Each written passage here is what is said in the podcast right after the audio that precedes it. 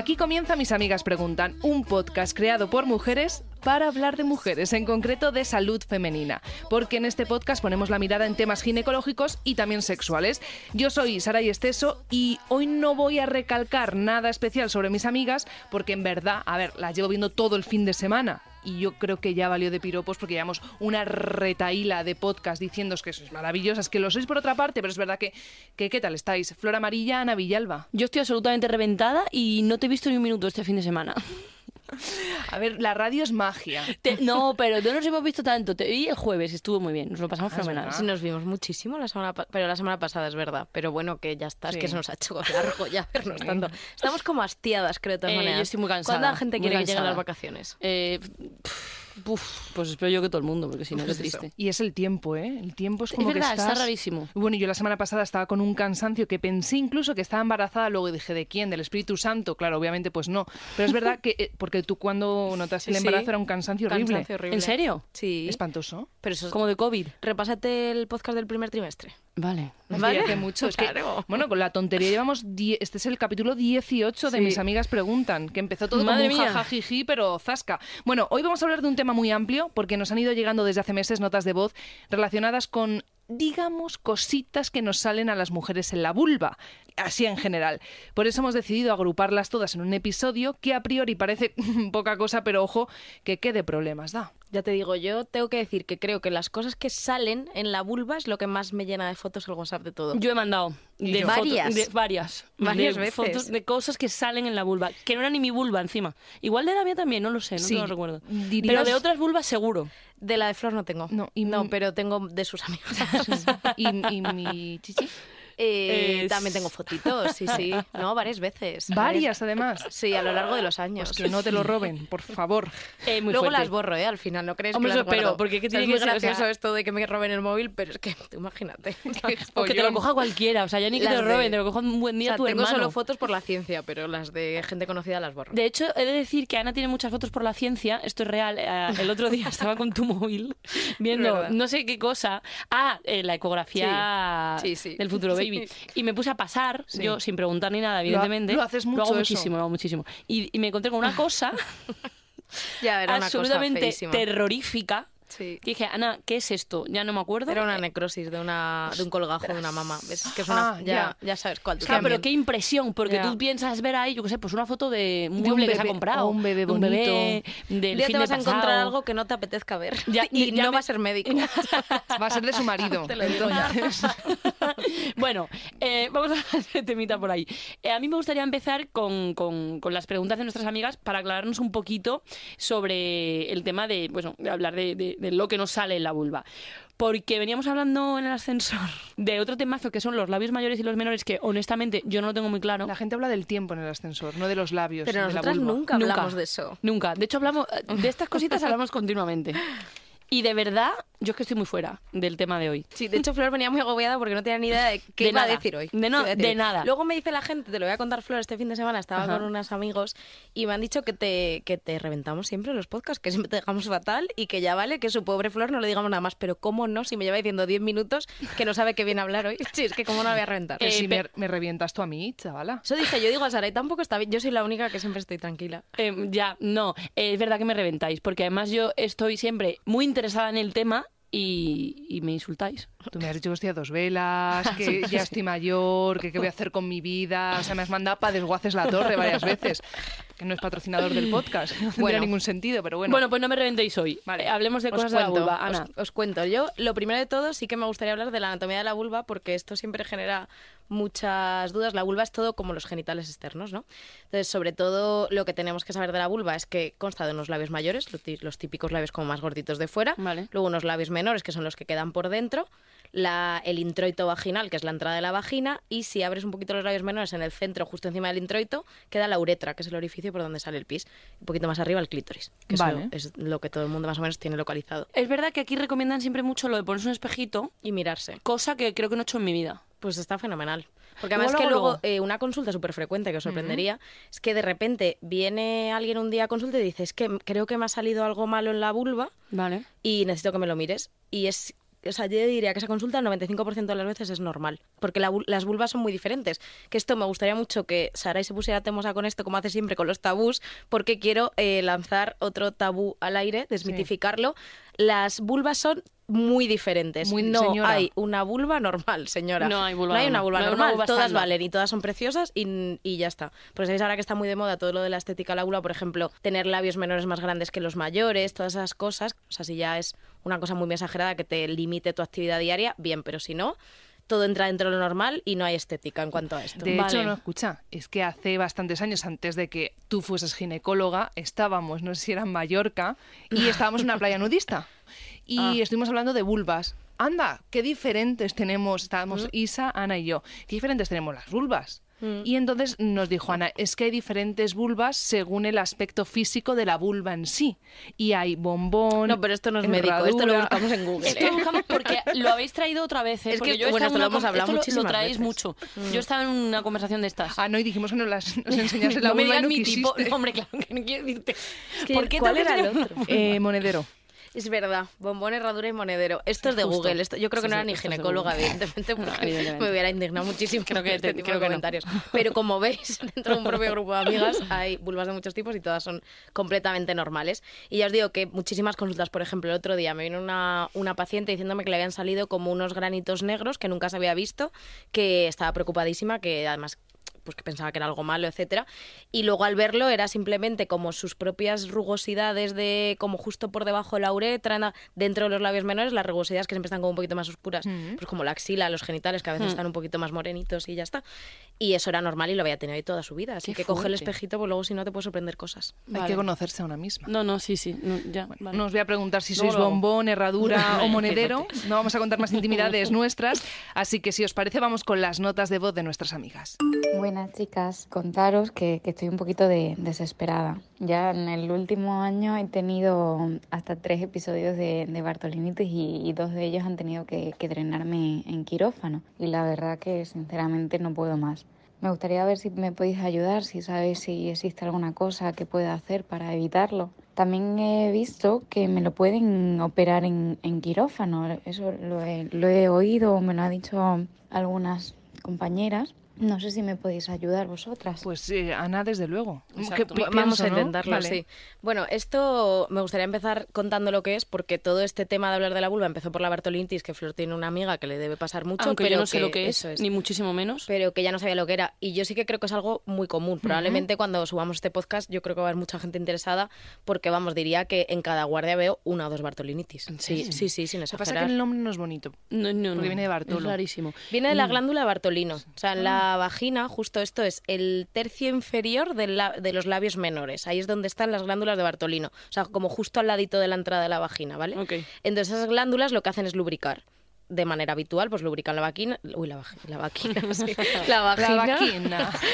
y lubrican la vagina y hacen su función normal. ¿Qué ocurre? Que cuando esta glándula se le tapona la salida, Vale. la glándula Bartolino se empieza a inflamar.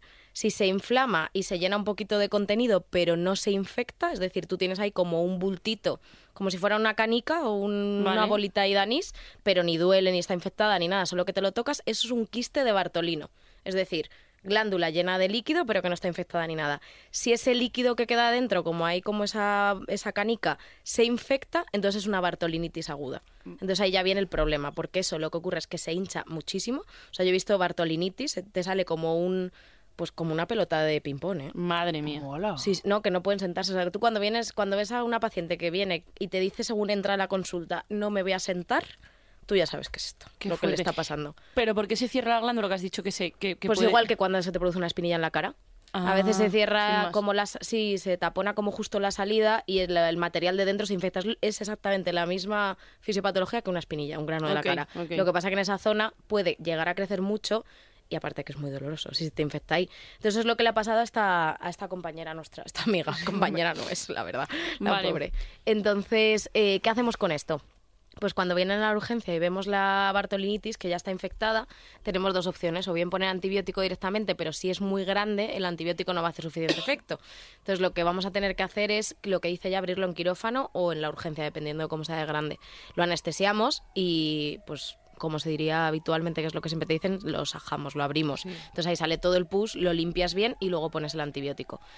Esto a priori con eso estaría resuelto. El problema es que como tú ya tienes esa predisposición de que esa glándula se te infecte y se te llena de líquido, lo que suele pasar y por lo que la gente está tan, des- tan desesperada es que pasa vez. varias veces en la vida. Está pasando la policía, pero mm, recordamos Sí. que mm, grabamos este podcast en Gran Vía 32. magia esto. Y entonces pues pasan cositas, Pasan en, la, en cositas. la gran ciudad. Sí. Pero bueno, No continuamos. pasa nada. Entonces, cosas que nos pregunta esta, esta amiga. ¿Qué puede hacer para evitarlo? Pues la verdad es que no muchísimas cosas. O sea, lo único que se ha demostrado que disminuye el riesgo de tener una bartolinitis cuando ya has tenido alguna es dejar de fumar, si fumas. Anda, es que madre mía, hay que dejar de fumar por Para todo. Por todo. Mm, abscesos de mama también, mucho más con el tabaco y bueno, y ya sabes, muchísimas otras cosas De que todo. no os voy a hablar de los No, pulmones, no, no hace evidentemente. Pero sí, esto también, todo el asilo infeccioso es mucho peor siempre con el tabaco. Entonces, lo único que se ha demostrado realmente, si ella fuma es que deje de fumar y luego lo de si se puede operar o no, pues es que esto es un tema. Si, como os he contado, tú puedes tenerlo en forma de quiste, Hmm. que el quiste bartolino es lleno de líquido pero no infectado, ahí lo podríamos operar. Entonces ahí te metemos en quirófano sin infección ni nada, abrimos esa zona y quitamos el quistecito. Al quitarlo entero, que quitar la glándula, en teoría ya no te debe volver a pasar. Vale. Pero ¿qué ocurre? Que normalmente lo que le pasa a estas chicas es que cuando no están en, en el proceso de infección, es decir, que no está gigante como una, una pelota de ping-pong, tampoco se les palpa el quiste. Se vacía del todo la glándula, entonces tampoco puedes quitar nada. entonces lo único que puedes hacer es dejar de fumar y luego en el momento en el que empiezas a notarte que se te empieza a inflamar, calor en la zona para por si tiene que drenar pus, que drene espontáneamente sin tener que hacerlo nosotros en, en quirófano o en la urgencia, y antibiótico cuanto antes, o consultar con un médico para antibiótico cuanto antes. Vale. Si cuando estés curada te palpas bultito, entonces ahí puedes venir a la consulta y plantear con nosotros si te lo quitamos en ese momento. Que yo eso solo lo recomiendo si te ha pasado muchas veces. Vale. porque, por ejemplo, o sea, em, ¿cuándo tendría una persona que ir al médico si se nota este bultito? Quizás solamente si se le nota pero no le duele, como tú decías, que simplemente puede salir pero que no está infectado y no pasa nada, tiene que tirar con él porque igual desaparece solo, O sea, yo o eso- en cualquier momento que notes un pequeño bultito tienes que ir. No, o sea, puedes ir a que te digan lo que es. O sea, tú si te aparece, te lo tocas y no sabes lo que es, pues vienes a la consulta y yo te digo, pues esto es un quiste de Bartolino. Pero si nunca se te ha infectado, yo no te recomendaría quitártelo. Porque al final, Ah, esto un poco lo que ocurre también, un- esto un día podemos hablarlo ampliamente, porque además ahora hay mucha gente como muy especializada en ello, de todo el tema de estética vulvar, etcétera, que hay una vertiente de gente que está muy a favor de la estética vulvar, sabéis que hay muchas clínicas que ahora incluso hialurónico, cirugía, Sí. etcétera, y hay una vertiente muy grande de gente en contra. Yo tengo que decir que no estoy muy a Me favor de apunto, ¿eh? la, de la estética vulvar porque ya os digo que creo que todas las vulvas son normales. Sí, pero también todas las caras son normales y la gente se retoca por esa regla de tres. Claro, pero lo que os iba a decir, que por eso tampoco recomiendo mucho las cirugías de la vulva, porque el problema es que todas las cicatrices que te hagas a este nivel luego te pueden dar dolor. Ya. Porque luego es una zona que tú utilizas para tener relaciones. Ya. Igual que las episiotomías del parto, que luego hay gente que se queda con dolor residual porque al final es una cicatriz que produce fibrosis. Entonces, si tú vienes con el bultito pequeñito, que simplemente es que te lo tocas, pero nunca te ha molestado, nunca se ha infectado, nunca nada, yo no te diría que te lo quites. Solo Vale. por prevenir. Es como, me quito el apéndice por prevenir, pues no te lo Mm, quitas. vale. Porque eso realmente te va a crear ahí una cicatriz que igual luego a la larga te moleste más que el bultito en sí. Vale. Que ya me cuentas, mira, se me ha infectado cinco veces este año, pues evidentemente ahí el beneficio va a ser mayor y ahí sí que te recomendaría quitártelo. Ok, porque si no tienes que ir tirando. Me ha quedado claro. Otra pregunta es, eh, ¿esto se pega? O sea, No, nada, nada. Nada. No, esto ya, Es como una tuyo. espinilla en la cara, Como una pero en mal sitio, Vale, por decirlo de alguna manera. No, no, esto no, no tiene nada que ver ni con ETS ni nada, son bacterias de la piel, ok. lo que infecta la glándula. Esto no tiene nada que ver. Mira, ahora que hablas de TS, porque como este podcast tiene que ver con la vulva y sus cositas, le hemos llamado, vamos a hablar también sobre el herpes, que es otra de las cositas que te salen en la vulva. Hola amigas, yo os escribo porque me han diagnosticado hace poco un herpes genital. Me puse fatal, con toda la vulva llena de heridas y sin poder caminar varios días. El ginecólogo me dijo que, que puede repetirse y la verdad es que estoy un poco cagada. Eh, además, yo tengo pareja desde hace bastante tiempo y no entiendo de dónde ha salido esto. Me gustaría que me contarais un poco más sobre esta ITS y si tengo que hacer algo para que no vuelva a salirme, porque la verdad es que lo he pasado bastante mal. Gracias. Bueno, gracias a ti por contarnos. Al final, esto es una intimidad que no todo el mundo se atreve a contar. Yo no sé si ya hablamos una vez del herpes genital, pero vamos, esto yo creo que sí, que un día Hmm, lo comentamos por sí. encima, pero es verdad que es una cosa de las consultas más frecuentes también de la vulva. La- el herpes genital es un virus que puede producir, hay dos tipos, el tipo 1 y el tipo 2. Uno produce las calenturas de los labios y el otro produce las lesiones genitales, que no es, el- no es exactamente el mismo. Y lo que produce es eso, son lesiones de tipo vesícula, o sea, es como si fueran pompitas, que dice mucha gente, que luego se convierten en herida. Y el problema de este virus es que es recidivante, es decir, que cursan brotes, que si tú lo has tenido una primera vez, te puede volver a salir a lo largo de la historia. Igual que el de la boca, ¿no? Igual que el de la boca, eso es. Entonces, normalmente, esta chica, por lo que cuenta, que dice que se puso fatal, con todo lleno de heridas, que no podía caminar, etcétera, Madre mía, ¿eh? eso sí, no, no, es que la primoinfección es lo que voy a decir. Eso suele ser una primoinfección, es decir, la primera vez que te lo has cogido. Ujú. Eh, las primoinfecciones son horrorosas para la mayor parte de gente. Luego hay gente que tiene la suerte divina de no enterarse, pero para la mayor parte de gente son muy, muy malas de este estilo, de no poder caminar, de muchísimo Hmm. dolor. Entonces, esto es la primera vez que te lo han pegado, pero claro... Porque este sí se pega. Al ser Esto un es virus, una te lo, esto es enfermedad de transmisión sexual. Alguien te lo ha pegado cuando ese otro alguien tenía una lesión. O sea, si tú tienes una heridita de herpes, ahí es cuando contagias. Entonces, al tener relaciones... Y hace falta que tú también tengas, o sea, puede tener esa persona una heridita y yo también tengo que tener la heridita para que me lo pegue o no, me lo no, llevo puesto piel, sin o sea, es en, en tu mucosa vale, en- directamente, sí. Y de hecho esta es de las pocas ETS que no se... no se curan del todo, ¿no? No, o sea, sí, te puedes llegar a curar, pero cuesta, ahora lo hablamos. No, que no se protegen con preservativo. Ah, claro. Porque al final, como las lesiones están en la zona de, de los labios o, bueno, del pene, el escroto, etcétera, en el chico, eso se pega con el contacto. Entonces da igual que pongas el preservativo, lo que es justo en el pene, porque si tienes una lesión en el escroto, pues eso te lo pegan. Qué movida, ¿eh? Sí, entonces, eh, lo que ella dice, ¿dónde lo ha sacado? Porque al final tiene una pareja mucho tiempo, pues la eterna pregunta, ¿no? Que esto siempre como Esto lo hemos comentado ya, además. Sí, es que pasa con todas las ETS. Justo. Y la verdad es que con la mayor parte de ETS nunca puedes poner la mano en el fuego de que te venga de tu pareja actual. Pero es que con el herpes menos, porque el herpes igual él lo tiene desde hace 25 años. Eh, él tiene ya solo una herida por Mm. brote, porque ya cuando cuanto más tiempo lo tienes, menos te suelen doler los brotes. Entonces, a lo mejor él tiene una herida en un brote que ni, Ni lo ni le duele ni nada, o a lo mejor en la ducha se toca y dice, voy un grano. Sí, y que ya está está. acostumbrado. Claro, y entonces es cuando te lo ha pegado a ti. Entonces ya sabes que los dos probablemente lo tengáis, eso está claro. Entonces él tiene que estar muy atento porque si le vuelve a salir se debe tratar.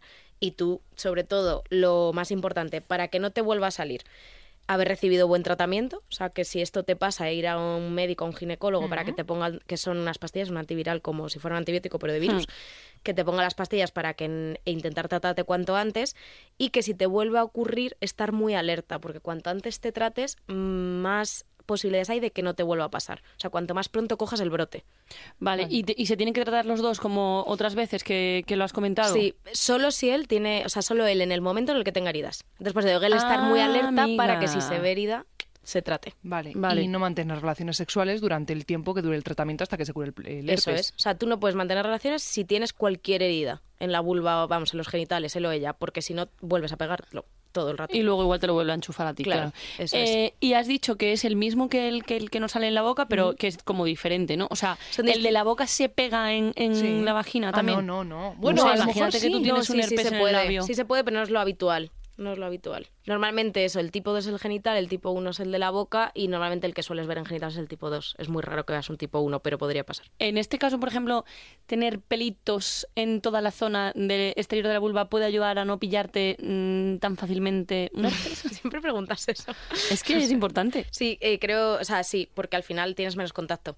Sí, Vale. yo creo que en este caso es de las pocas ETS que me atrevería Que algo a decir puede que hacer. sí que puede proteger un poco. sí. Vale, vale, vale, vale. Hemos hablado ya entonces de Bartolinitis, hemos hablado de herpes y luego eh, estaría el tercero en discordia, ¿no? Que es que yo pensaba que era únicamente de niños pequeños que les pasaba cuando iban a la guardería, que son los moluscos. Buenas amigas.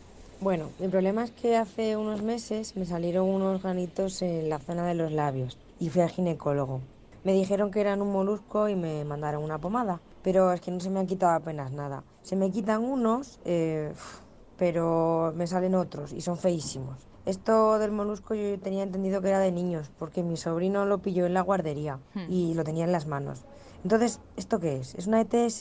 ¿Qué puedo hacer para que se me vaya? Muchas gracias. A ti, ¿no ves? Sabía yo que era de tema sí, sí, niños. sí, no, es que es totalmente. eh, el molusco no es como tal una ATS dependiendo quién se lo coja. O sea, es decir, si se lo coge un niño en la guardería es súper contagioso. o sea, es- una infección de la piel producida también por, por un virus que si te lo coges en las manos en la guardería porque has tocado a otro niño que tiene en las manos en la guardería, evidentemente no es una TS, es muy típico de piscinas también y cosas así.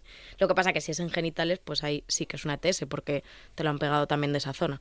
Transmisión Es lo- sexual. eso es, una enfermedad transmisión sexual, es lo habitual.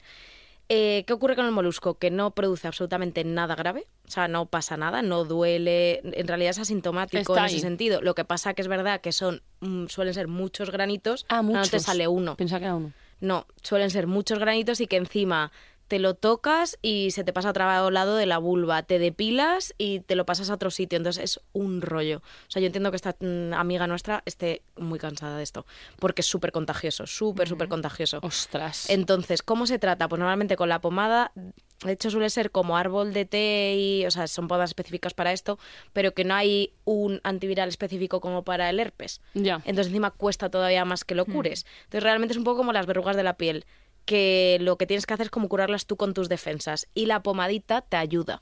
Mira, yo tengo una amiga que sufrió de moluscos hace unos años y estaba desesperada, me lloraba y todo porque es que estaba fatal y al final probó con pomadas, eh, probó, mm, probó, no sé, diferentes opciones y al final tuvo que ir al, al centro de salud y se lo quitaron con Curetaje, eso Sí. es lo otro que iba a decir. ¿Qué es arrancándoselo. Anda. Curetaje es como pues quitarlas con un bisturí, cortarlas.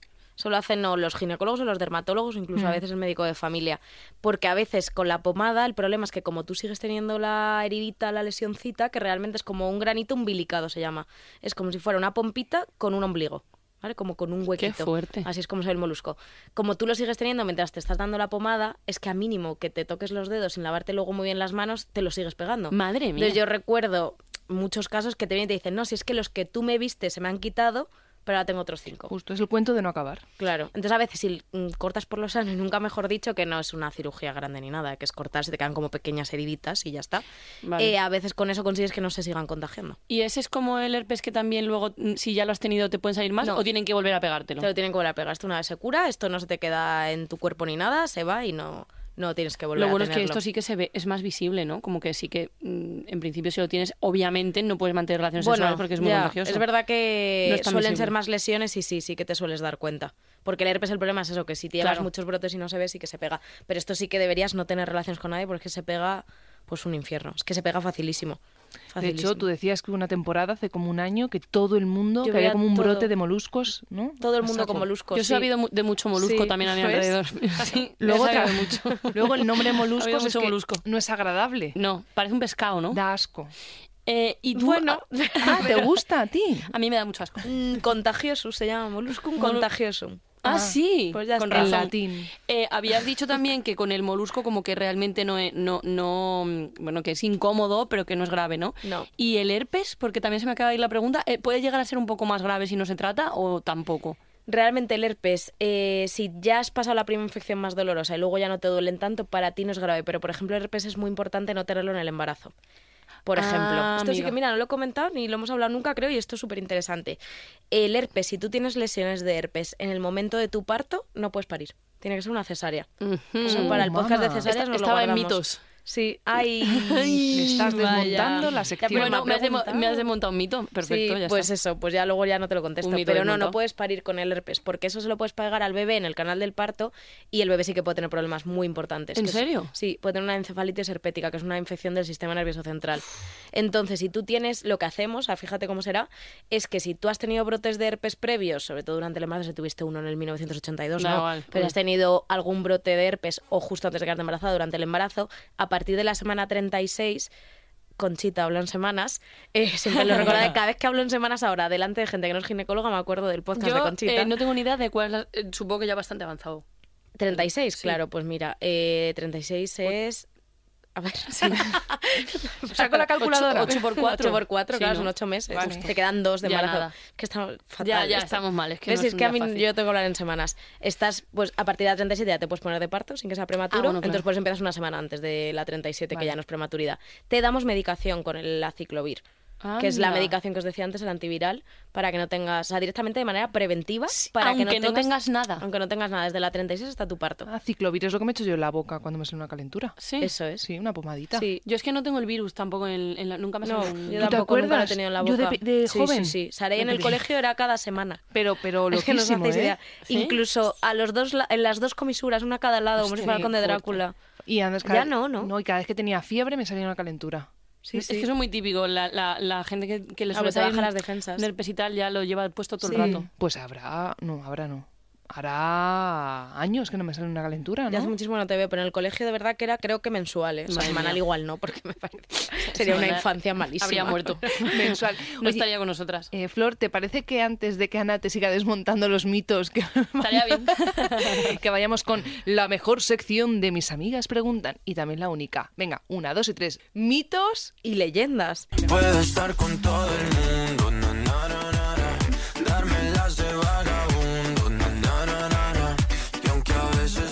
Hoy he elegido esta canción porque como estamos un poquito cansadas ya de la, toda la temporada, a ver si nos sube un poquito el ánimo, la nueva canción de Sebastián Yatra y Saiko, que a mí me flipa. No sé si la habéis escuchado antes. Yo nunca. No, yo tampoco, pero está guay. Está chula. Eh, quizá este va un poco para ti, Sarai, porque mm, está medio desmontado. Vale. Si has tenido un herpes genital, ya te pueden salir durante toda tu vida. El virus no llega a desaparecer. Pues sí. Muy bien. Claro. Verdadero. Fenomenal. Si no los tratas, los moluscos genitales pueden llegar a expandirse por todo el cuerpo. Vale, vale, pero es verdad que en el adulto es muy raro que en el resto del cuerpo salgan que no sean los genitales. Vale. Porque En plan, no es varicela de repente. o sea, no te vas a ver un molusco en el brazo, ¿no? No. Vale. Eh, los granos que provocan la bartolinitis suelen producir bastante pus si es normal. Sí, eso se ponen como una pelota de ping-pong. Y te sale ahí, ¿no? No- Pueden o abrirse solos, Es lo que decía, o si no oh. es venir con muchísimo dolor a la urgencia y te los abro yo y es Y te- una... Es que no, es una no- fiesta del pus, es ¿no? una fiesta. Iba a decir otra vez y Santas Pascuas, pero no. No, Santas Pascuas no. Ni- No, ni no, santas una ni fiesta. No, Pascuas. no os hacéis idea de la cantidad. Si tienes moluscos, no puedes tener relaciones sexuales antes de curarte porque se lo pagarás al 100%. Sarai, Verdadero, por favor. verdadero. Muy bien. Bien, muy bien. Muy bien. Fabuloso. Es que hemos sido muy resolutivas en este Eh, podcast porque lo hemos contado sí. todo ya. Muy bien, me ha gustado mucho, ha sido un placer como siempre y no sé quién elige tema para el siguiente podcast. Yo elijo tema para el siguiente podcast porque he estado leyendo mm, sobre bastante, o sea, he estado leyendo bastantes cosas sobre este temita y me apetece mucho ganarme los positivos. Quiero que hablemos sobre el ciclo menstrual, las fases que tiene, la evolución, cómo, cómo funciona, porque honestamente yo pienso en ciclo menstrual y ahora mismo no sé decir nada, es verdad que estoy muy cansada, pero no sé explicarlo. Bueno, a mí Así me parece perfecto. Creo que podremos empezar por ahí. Vale. Yo también voy a ponerme a estudiar un poquito para no quedarme atrás. Bueno, hasta aquí el episodio de Mis Amigas Preguntan. Hoy no nos vamos a tomar nada porque mm, tenemos movidas. Tenemos movidas y sueño. Y sueños sobre sobre, todo. todo. Gracias, chicas. Adiós.